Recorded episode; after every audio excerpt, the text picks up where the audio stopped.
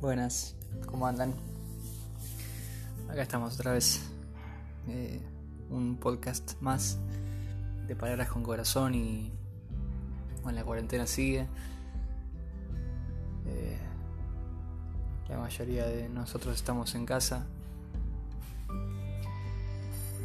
Y bueno, hay muchas realidades, ¿no? Hay muchas personas que, que lo están pudiendo vivir como una suerte de, regalo, en cierta forma, eh, poder pasar tiempo familia, eh, personas que quizás no, no están teniendo un pasar económico difícil y bueno, este tiempo se parece más a una, una vacación que, que a un encierro obligatorio. Pero obviamente ese no es el único caso.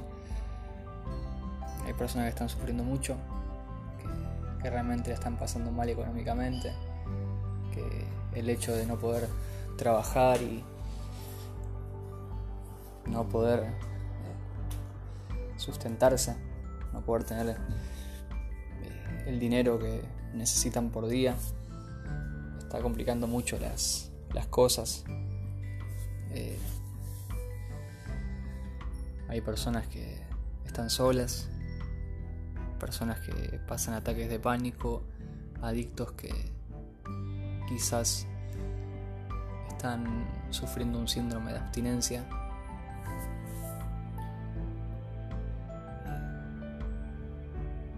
Muchos, muchos casos, ¿no? Diferentes. La gente que está en la calle, las personas que que realmente sufren, ¿no? que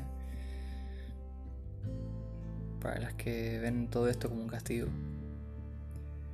Bueno, y los que están trabajando quizás sin cansancio en los hospitales, eh, los policías, las ambulancias, los que están eh, cuidando edificios y demás, ¿no? Mientras Muchos descansan o pasan tiempo en sus casas, hay otros que trabajan hasta cansancio.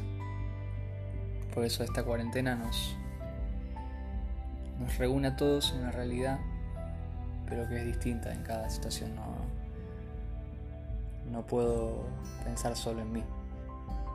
Hay muchas embarazadas llegando a sus últimos meses de embarazo en cuarentena y quizá pensando que van a tener que pasar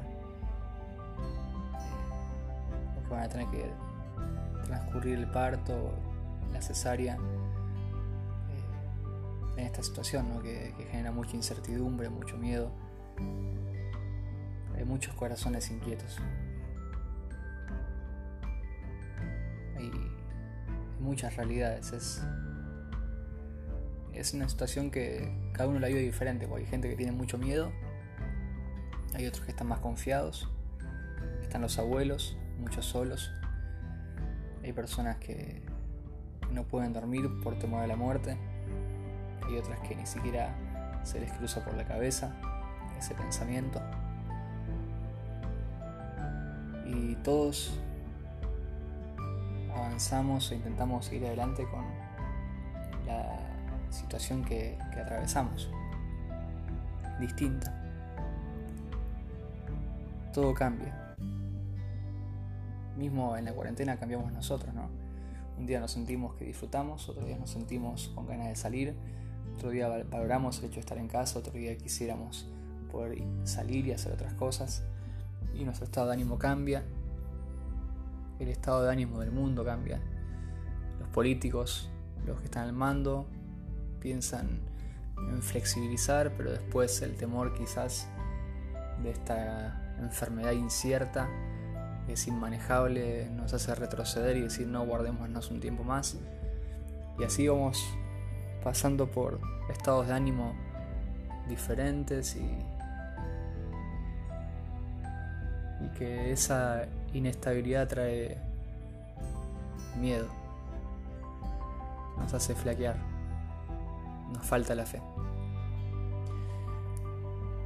Y es una alegría Ojalá que sea una alegría para mayoría y para los que no creen que, que puedan creer que en medio de toda esta incertidumbre Dios es el único que no cambia. Es el único que permanece fiel. El único que,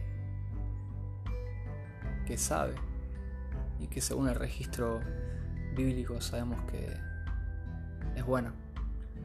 Dios es bueno. En este momento me acuerdo de Isaías, capítulo 6, cuando dice que en el año en el que murió el rey Usías, dice, vi yo al Señor sentado. Y era un momento en que la tierra estaba pasando justamente un tiempo de incertidumbre, un tiempo de miedo. Había muerto el rey Usías, había muerto aquel que le daba estabilidad al pueblo, había muerto la seguridad del pueblo. Y Isaías tiene una visión de un Dios que está sentado. Un Dios que en el mismo instante en el que todos se preguntaban qué va a pasar con nosotros, Él permanecía sentado. Y quizás cuando pensamos en un Dios sentado, podemos equivocarnos y pensar que ese estar sentado nos, nos quiere decir apatía, que el estar sentado significa que a Dios no le importa, que a Dios no le molesta y le da lo mismo lo que pasa en la tierra, pero no, no porque ese estar sentado es el estar sentado del control, el estar sentado de la paz. Es como Jesús cuando estaba en la barca, mientras los discípulos estaban muertos de miedo porque las olas y el viento hacían que, que la barca casi se hunda, él dormía. ¿Pero por qué dormía Jesús? Él no dormía porque no le importaba, él dormía porque él sabía que él estaba en control, a pesar de cómo se viera la situación. Entonces si si en medio de nuestra incertidumbre y en medio de, del miedo que tengamos, cualquiera sea, cualquiera sea la situación que pasamos, poder recordar que está el Señor sentado,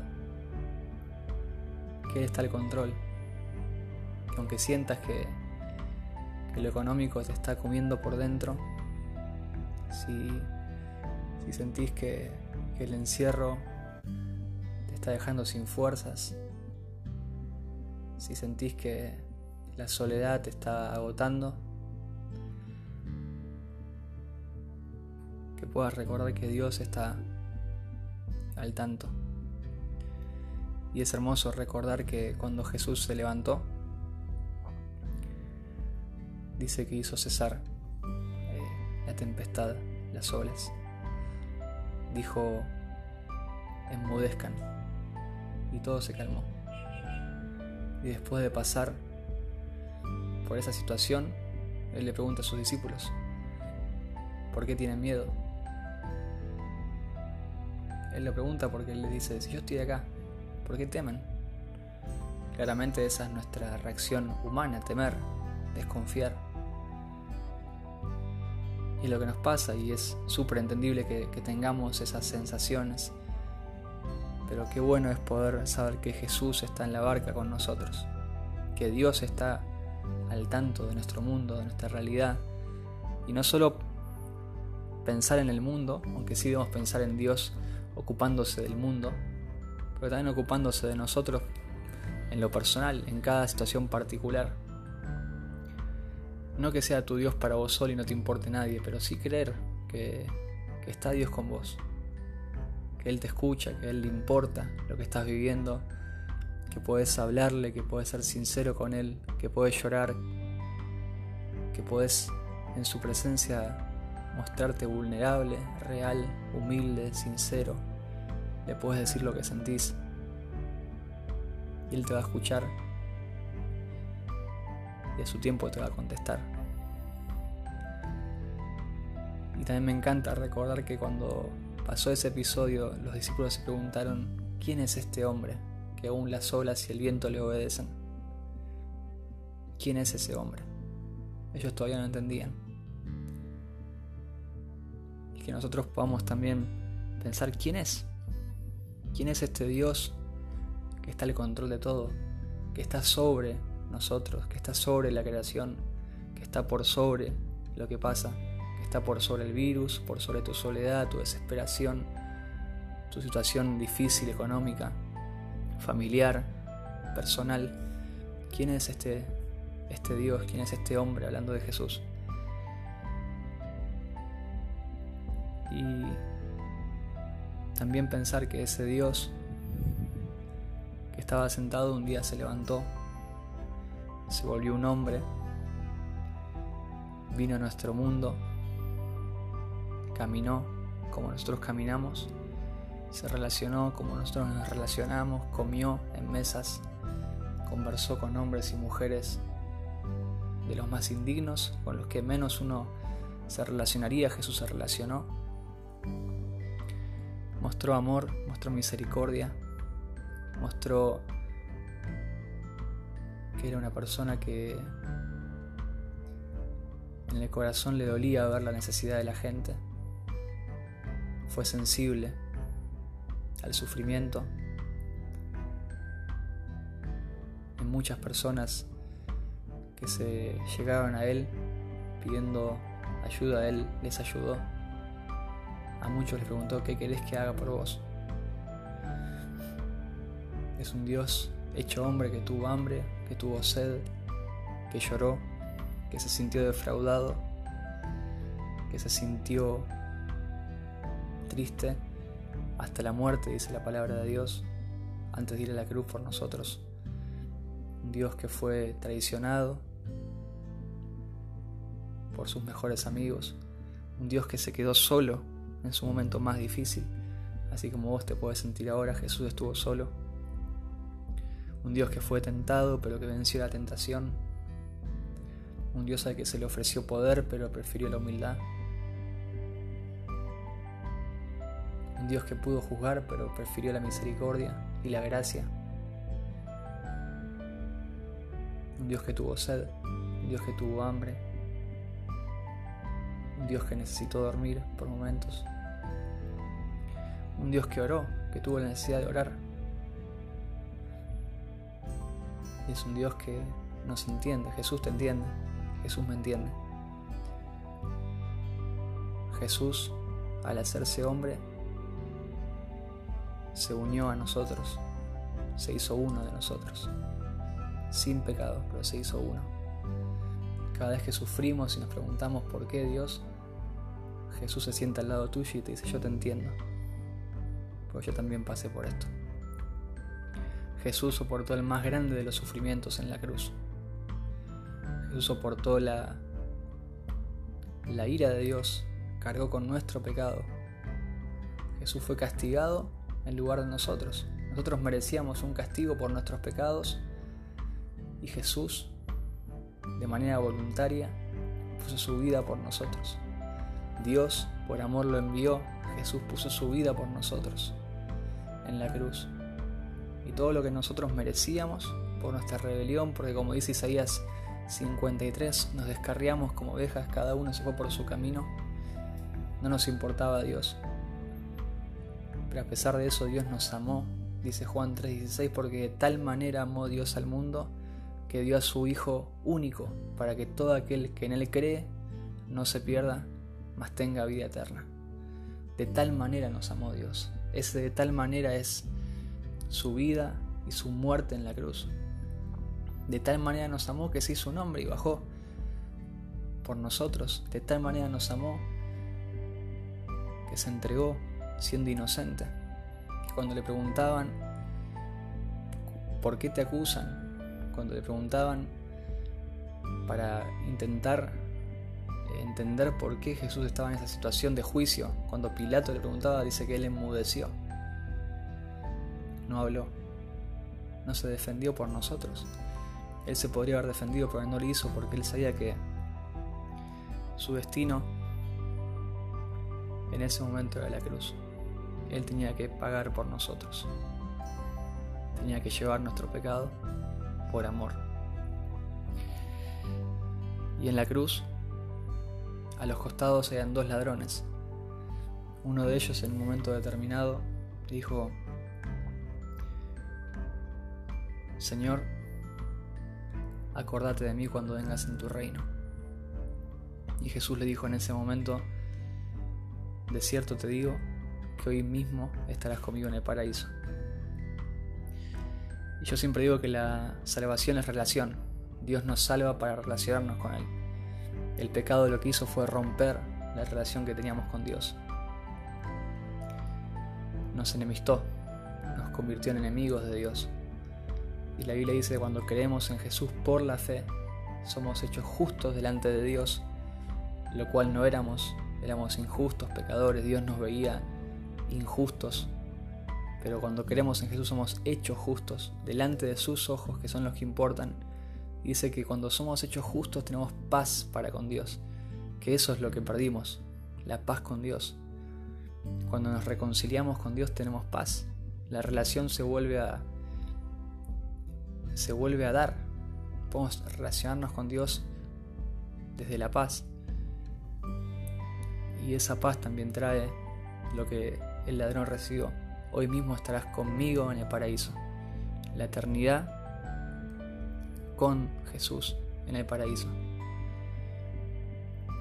Muchas veces dije que la vida eterna comienza ahora, desde el momento en que creemos, es cierto, pues Jesús dijo, el que cree tiene vida eterna, diciendo que la vida eterna es algo que ya tenemos, pero es cierto, es bíblico, que la vida de Jesús y su muerte y su resurrección vencieron la muerte.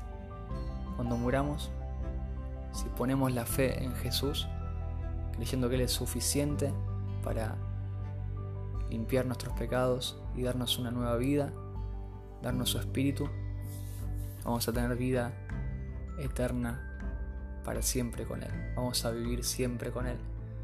Jesús dijo que Él fue a preparar el lugar para que donde Él está, también estemos nosotros. Por eso quería también hablarte de la eternidad. Que si en este momento tenés miedo a morir, que puedas creer que Jesús soluciona la muerte.